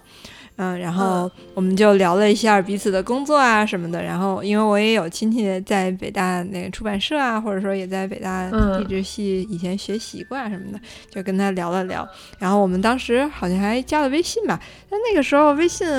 好像刚开始用吧，一三年的时候，后来就再没有过任何交流了，也没有再遇到过这个人。但是现在我们在朋友圈上还经常互相给彼此点赞，他有的时候看到我写的嗯稿子啊、转一下啊什么的，他也会点个赞。然后我有的时候看到他又到特别艰苦的地方去做那个地质考察呀、什么的，然后我也会说什么什么老师辛苦了，但是其实我根本不知道他叫什么，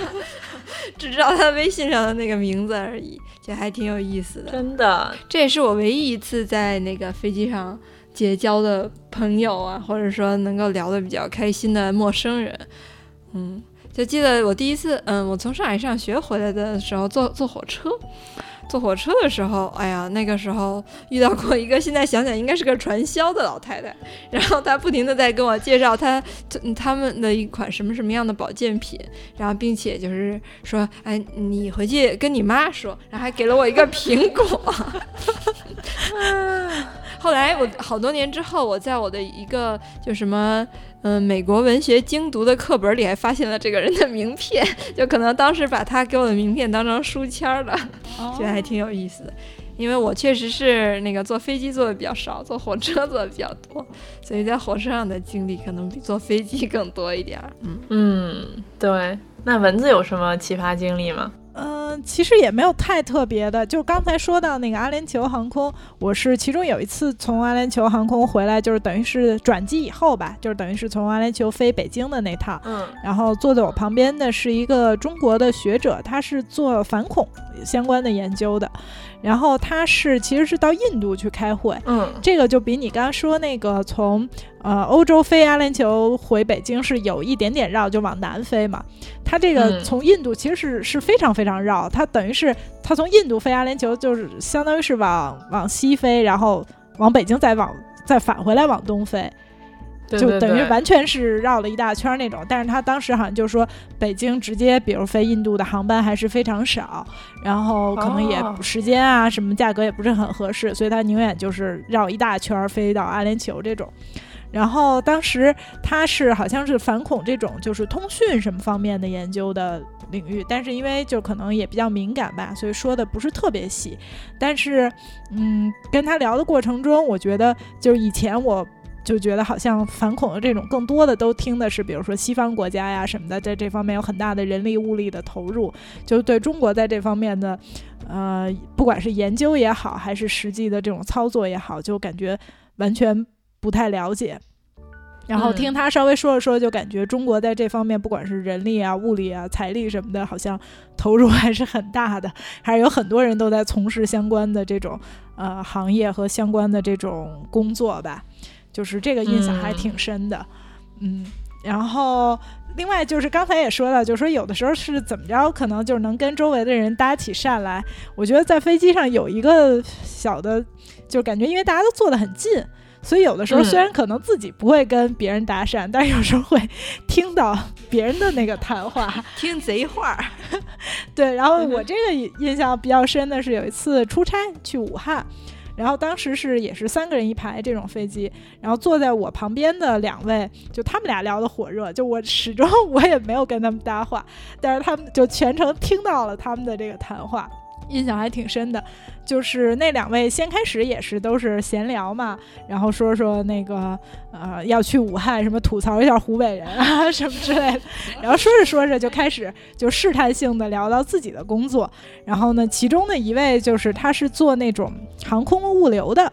他是就是因为我们的那个民航的那个航运，它就是行李舱其实肯定是放不满的嘛，所以一般的那个有时候它很多它是会搭一些货。就是这看你的物流是怎么协调的，比如说搭什么货能搭，比如说多大的量啊什么的，这些都是有，就是你要是很，呃，就是有一套系统来协调这些物资的这个分配的。然后他是专门做就是这种等于是民航载货的这种物流运输的。然后他当时就说，就说像武汉这个城市，虽然就像比如说，因为它也是在中国的中部嘛，说以前比如中国。嗯，中中部崛起什么的，其实说了挺多年的了。但是就以前的这个变化，好像先开始不是特别大。但就是这几年，就是像从物流的这个行业来讲，他们就一下子觉得，像武汉的这个呃货运量啊，还有货运的这个品种啊，就一下有一个特别大的提升。而且呢，就是说，因为武汉到华北、京津冀和到长三角和到珠三角的距离基本上是一样的。所以它等于就是一个全国的这个大的这个枢纽的位置嘛，所以就是感觉，嗯，他说就现在，因为它物流其实也是一个这种实体经济的晴雨表吧，嗯，就是哪个行业热了呀，哪个哪个呃什么样的这种呃材料就是需要的多了呀，然后整个的这种就是。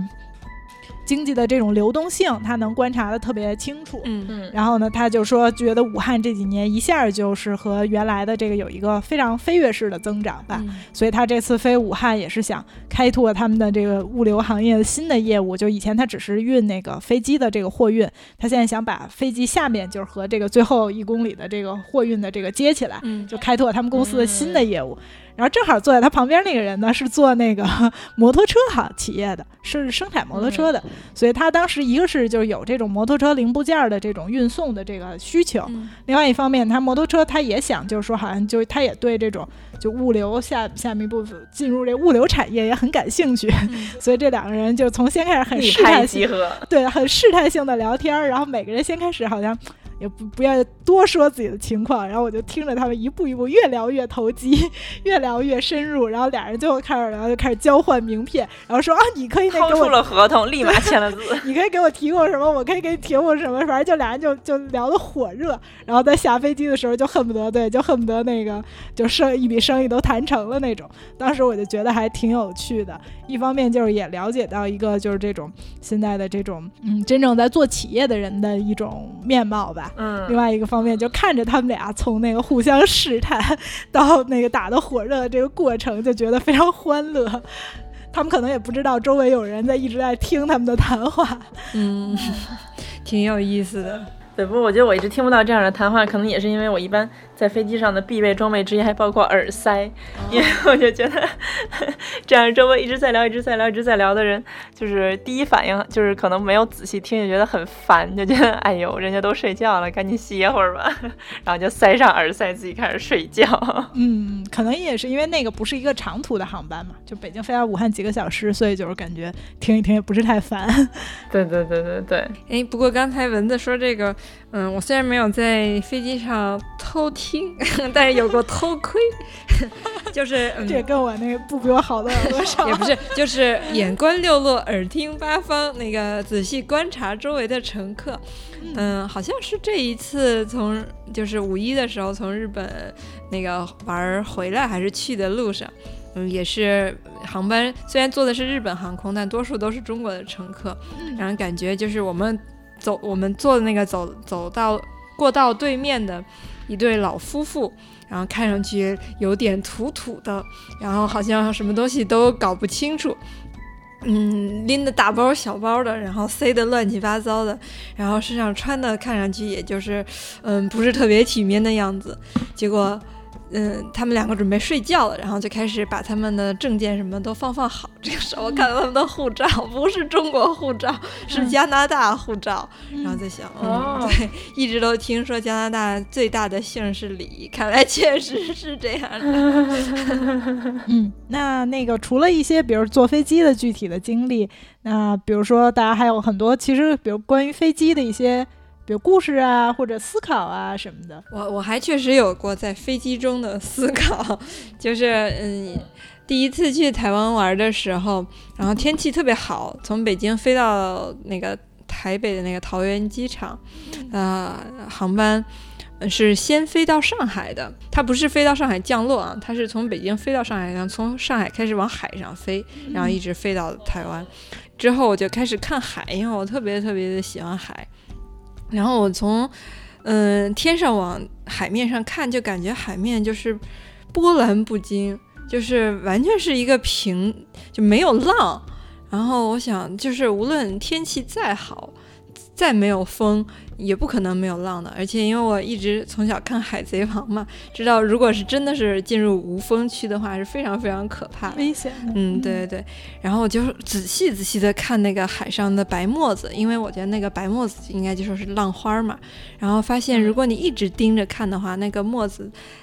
就是那个浪花，其实它的形状还是有一些轻微的变化的。后来我就想哦，因为那个时候之所以休假，也是因为工作什么的不太不太高兴嘛，就觉得自己遇到很多问题，然后领导也不知道，然后也反映不上去，然后或者说那个时候，因为我还是在做评论工作，觉得自己对好多我我所评论的事儿都是拿逻辑推理的，并不知道实际上发生的情况是什么，然后我就想到了，这个都是我从很高很高的地方。或者说别人对对，别人从很远的地方来看我的工作，他看不到我的工作在做什么。或者说我在做工作的时候，我写东西，我评论一个事情，我也是距离这件事情很远，距离现场很远，然后距离生活的现实也很远。我根本不知道我所能够看到的就是一个什么，它都没有动。可能我盯着好久才能看到一些小的那个浪花的改变。实际上，嗯，如果是真的在那个海上海面。面上，它可能是波涛汹涌的巨浪，所以我在想，嗯，不管是就是说，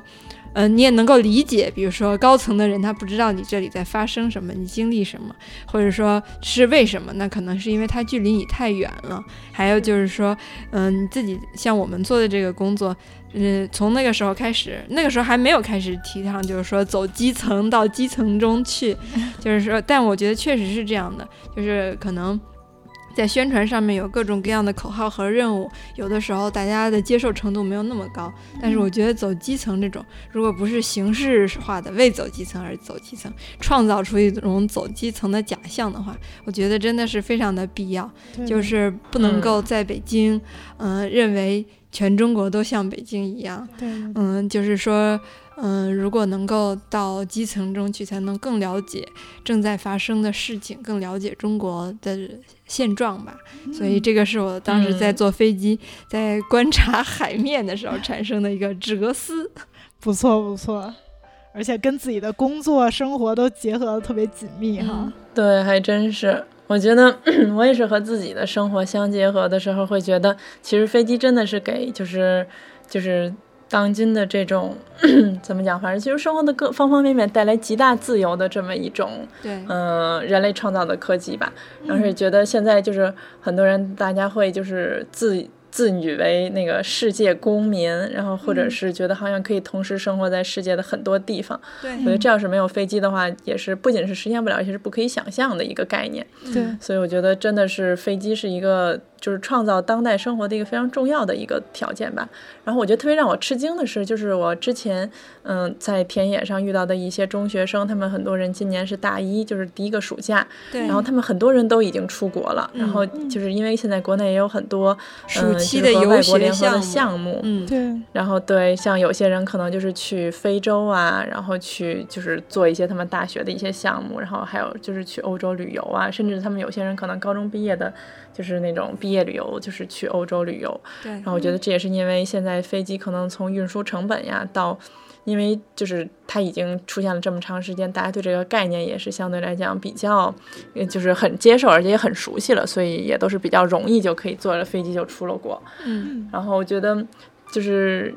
但是，一想到这个，我觉得一直是觉得，呃，这个飞机的运输的速度带带带来的便利，其实它曾经是有过更高更高速的飞机，就像当时从巴黎飞纽约的那个法国的协和飞机。嗯我当时就是小的时候，一直就是很就是对这个协和飞机是有很多想象的，因为它的按照它的那个速度从巴黎飞到纽约只需要三个小时，然后这个航程现在是需要八个小时的，就现在是一个长线飞机，但是当年的话，如果是三个小时，那就已经是基本上是一个短线飞机的一个距离了。嗯然后小的时候就一直觉得，就是这种超越音速的飞机，就觉得特别的酷炫。然后小的时候，那个我们爱科学，就是大家小时候都就是学校让订的杂志嘛，然后上面好像还就是说过超音速的时候，然后就是那个飞机为什么能超音速，然后人类感受是怎么样的，嗯然后还跟就是小学的好友激展开激烈的讨论。然后他当时坚持说，如果飞机超音速的时候，飞机下面有人，然后人就会死。然后不会穿越，我俩只会死展开了激烈的争执。然后以及当时协和飞机就是在两千年出了那个，因为它的那个轮胎碎片撞击油箱的事故之后，然然后就是。整个飞机起火，然后就是掉下来，就起飞没多久就掉下来了嘛，所以飞机上当时一百九个、一百零九个人全部都遇难。然后我当时也是对这个事故就是是一种那种当头棒喝的感觉，而且就觉得真的是就就反正当时是非常震惊，就觉得这么先进的技术，然后就是竟然会出现就是。这样无法终止的事故，因为我记得当时报道是说的很清楚，是说那个飞机因为已经起飞了，所以它起火了以后是没有办法的，它没有办法说我赶紧迫降，然后灭火什么的就不可能，然后就一直烧到掉下来，然后所有人都烧死。当时就有一种就是大家被囚禁在当代技术里的那种感觉。对，然后也是因为也是因为这个技术，然后结果在零三年的时候，然后这个飞机就是正式退出了历史舞台，然后它现在就变成了戴高乐机场旁边的一个展示的一个停机坪，就是在那儿停了那么一架。嗯，然后我就当时是觉得非常震惊，因为当时也是小学的时候嘛。然后哎，不对，零三年已经不是上小学了，嗯、嗯、这个暴露年龄。然后当时是觉得，就为什么就放弃了就是最先进的技术？因为从那个飞机这个角度来讲，就是就民航角度来讲，这是最快的飞机嘛，然后这是最先进的技术，然后这是代表了人类前进的方向。嗯然后就觉得竟然为了个人的人命，然后就放弃了就是这个全人类最先进的技术。就当时不是没有没有这种人文主义关怀，还是出于这种就是被灌输的这种集体主义的想法，就觉得这是代表了全人类的技术，然后嗯不应该为了个人的生命而就是。当然就，就总觉得应该牺牲小我，然后为全人类的科技进步而做贡献，所以就对这个决定当时非常非常的那个不理解。然后就当时是觉得，即便是这个事故，也是觉得科技的前进总是要有人要那个，就是有人要承担这种危险，然后有人要付出代价。然后就像就是类似于这种什么谭嗣同，就总是要有人流血的。就当然当时就是就是坐着说话不腰站着说话不腰疼，这血没流在自己身上。不过现在还是觉得对于他们当时这个决定，还是就是觉得还是嗯，还是觉得真的是嗯。其实也是一个牺牲，因为某种程度上，这个肯定也是能给他们带来。当然了，当然他们就是让他退出历史舞台，一定程度上也是因为他经济利益上的收获不是那么理想，嗯所以他也是这也是促使他退出历史舞台的一个原因。但是就是反正也是多方面的考虑吧，现在觉得可能还更能理解了。嗯，不过就是这个等于是一个对于整个这个飞机的历史上带来的影响比较严重的一次事故。然后不知道前几年这个飞机可能出了连接连出现了几次事故，不知道这这些当时的这些新闻对你们有什么影响吗？嗯，我觉得我是，尤其是当时马航的这个 MS 是三七零的这个失联的这个事事故吧，嗯就是说一直到今年的这个三周年的报道，一直都有特别关注。嗯，当时我觉得就是让我觉得就简直难以想象的，就是说，嗯。他们的这些家人什么的，面对这个情况，因为你还不像说飞机坠毁的话，你是一个很明确的，就是说他们就遇难了，然后你是有一个呃，如果就是你至少有一个确定的结果，然后你去之后慢慢消化这个结果。嗯，但是对于他们来讲，就感觉是完全没有一个确定性的东西。然后你面对一个巨大的，不管是技术上，还是政治上，还是就是就是你完全没有办法得到确定的信息，你甚至于连他们的这个生死都不知道。所以我觉得就。嗯呃，我后来就一直很关注这方面的报道，而且就是觉得说，到底我们能，呃，一个是我们能做点什么，另外一个就是这种就确实特别让我感受到，就是说我们现在个人在这种呃非常复杂的这种技术的条件和这种。呃，政治社会的这种这种条件下，确实就是，比如说他们的很多家属，后来我们看他们就从各方面，他们希望得到哪怕更多一点点确定的信息呀，然后看到一些，比如说他们当时呃家人最后登机的录像啊，然后他们找各方面的政府，包括这种保险公司什么去申诉啊，都是非常非常困难的，就很难很难，就哪怕他们就是呃。结成了很多这种团体，希望集体行动，但是能达成集体行动本身也是非常困难的。这里头人的这个大家的态度逐渐会出现各种分化呀什么的。对，就是你在面对这种巨大的机构，就变成巨巨大的这种社会的机构面前，比如说你要去各国的外交部门去这种申诉啊，然后去这种呃航空公司马航去跟他们交涉呀，然后去跟各种，因为当时也有很多其他国家参与搜救啊，包括就是和这个。呃，波音公司啊，等等这些去跟他们交涉，就个人是非常非常，真的是非常非常渺小，而且你又个人，尤其是我们是很难理解的。比如说他扔给你一堆技术参数什么的，你哪怕你知道这些信息，你也很就是你完全没有办法去利用它。是，然后就导致这种，包括就看到很多报道，这些一些那个老年的这种大爷大妈呀什么的，自己的孩子在这个飞机上，然后他们去各方面的奔走，然后导找各种信息，但是就是说。这个壁垒是对他们特别特别特别高的，你根本就没有办法得。同时，就是我后来当时看到一些报道，就让我印象特别深、特别难受的是，就是呃，其中有有一个女孩，她是。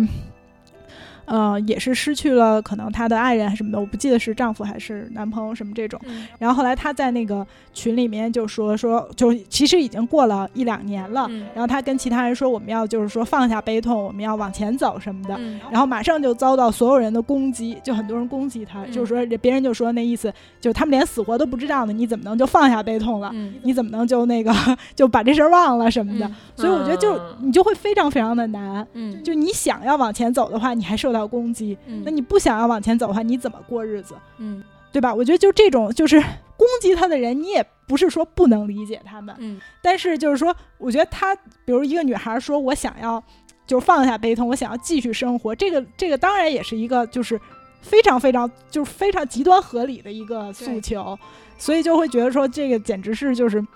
太太艰难了。我就看看到很多这种报道，确实是感觉。非常的难受吧，然后当时就是，呃，后来就是在还没有到现在这个已经过去好几年的，其实当时可能只是过去几个月的时候。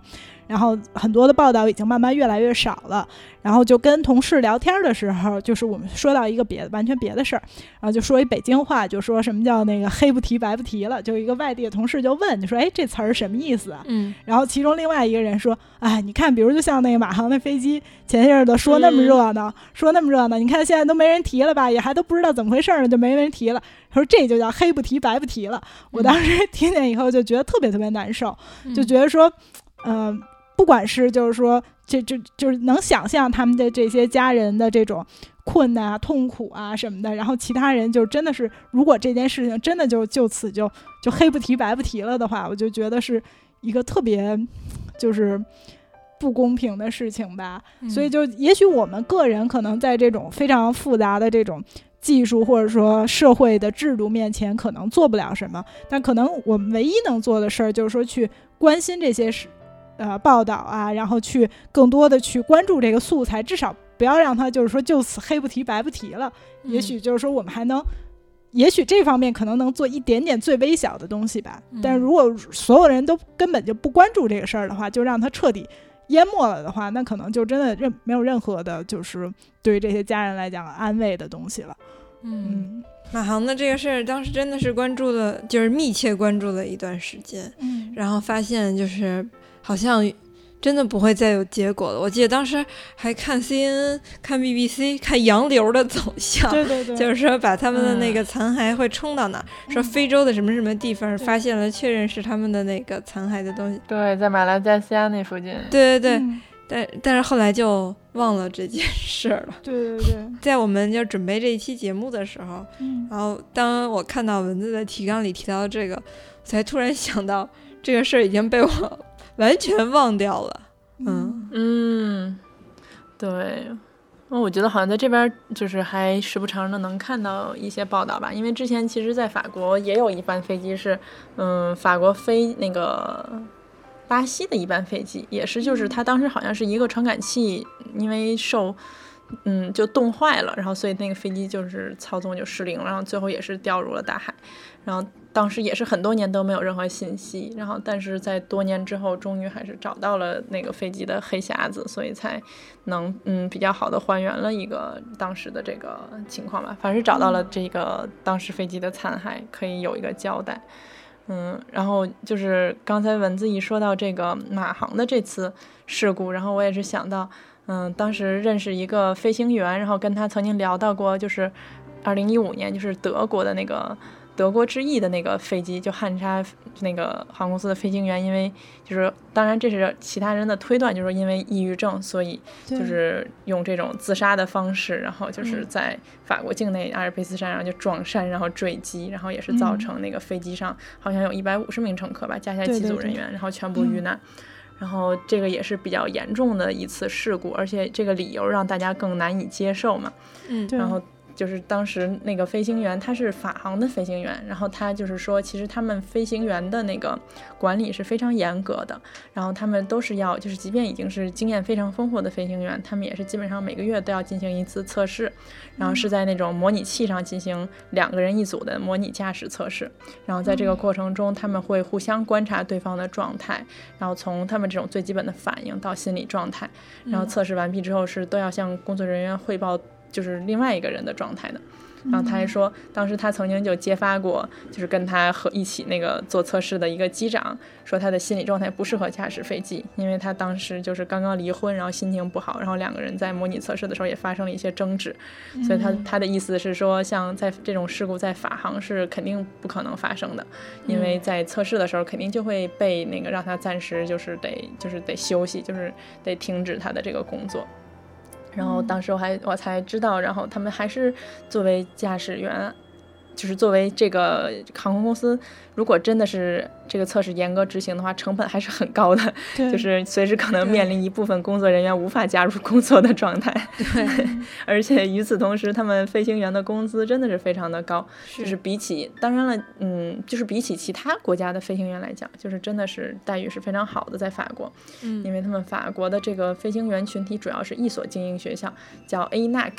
然后是 A 高了 National Diving CV 了，就是这这个学校其实是原本就是专门为了培养飞行员而成立的一个学校，嗯、然后所以它是一个就是选拔非常严格，然后的一所这种精英学校，就是也是要参加竞考，而且要三轮竞考才有可能就是进入学校。然后这个学校它原本所有的毕业生都是直接进入法航，但是因为这些年法航就是也不景气，然后这个培行培养的飞行员也是就是一代一代的，就是呃人越来越多嘛，所以他们现在也是不集中安排工作了。但是他们因为是这个从学校开始这个选拔制度，所以让这个所有学校出来的人，他们的整个的社会地位是一个这种精英的这种地位，所以法航也是必须得给他们支付一个为他们的地位，而不是为他们的这种这种工作技能来支付相对高昂的工资。然后当时那个飞行员跟我说，他们的起薪基本上就是六千欧一个月，然后大概就是合四万多人民币吧。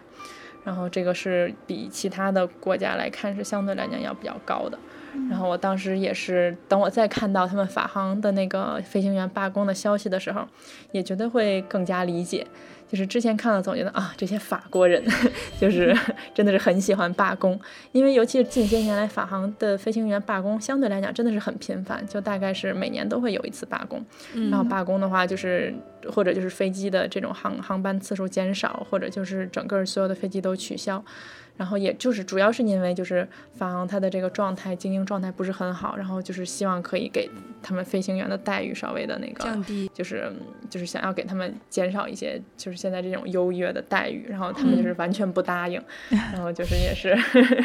也是现在给法法航的这个名声也是就是影响的不是很好，嗯，就是大家买机票的时候都会更关注什么时候会罢工之类的这种的情况。这是一个恶性循环啊！他们越罢工，他们的越经营不善，然后他们越要降低待遇。对，但是可能，嗯，我觉得法国的这边，嗯，大家思路还是不太一样，因为像他们一般遇到这种罢工的时候，然后都会有电视台呀、新闻的记者去采访乘客。然后乘客大部分乘客都是会说表示理解，然后觉得他们是正当的，就是嗯为自己的利益做斗争。然后虽然给我们增加了麻烦，但是我们还是要跟他们保持团结的这个立场。然后当时就觉得。哇塞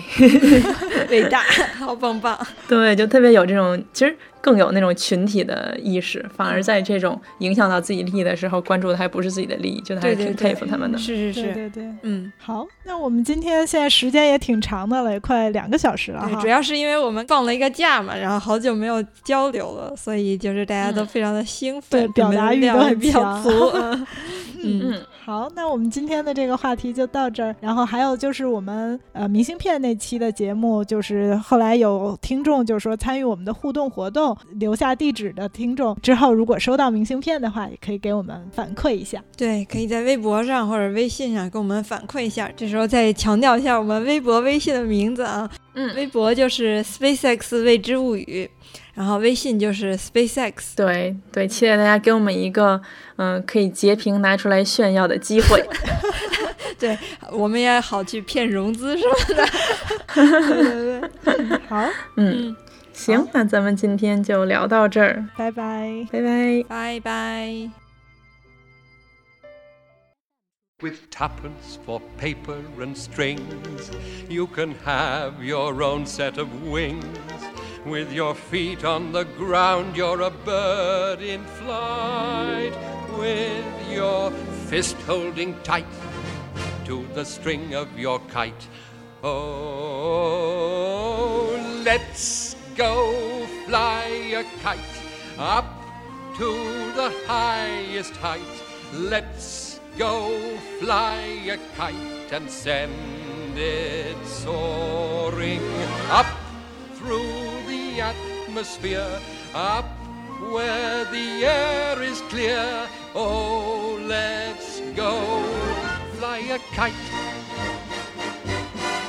When you send it flying up there, all at once you're lighter than air. You can dance on the breeze over houses and trees with your fist and tight to the string of your kite. Oh, oh, oh,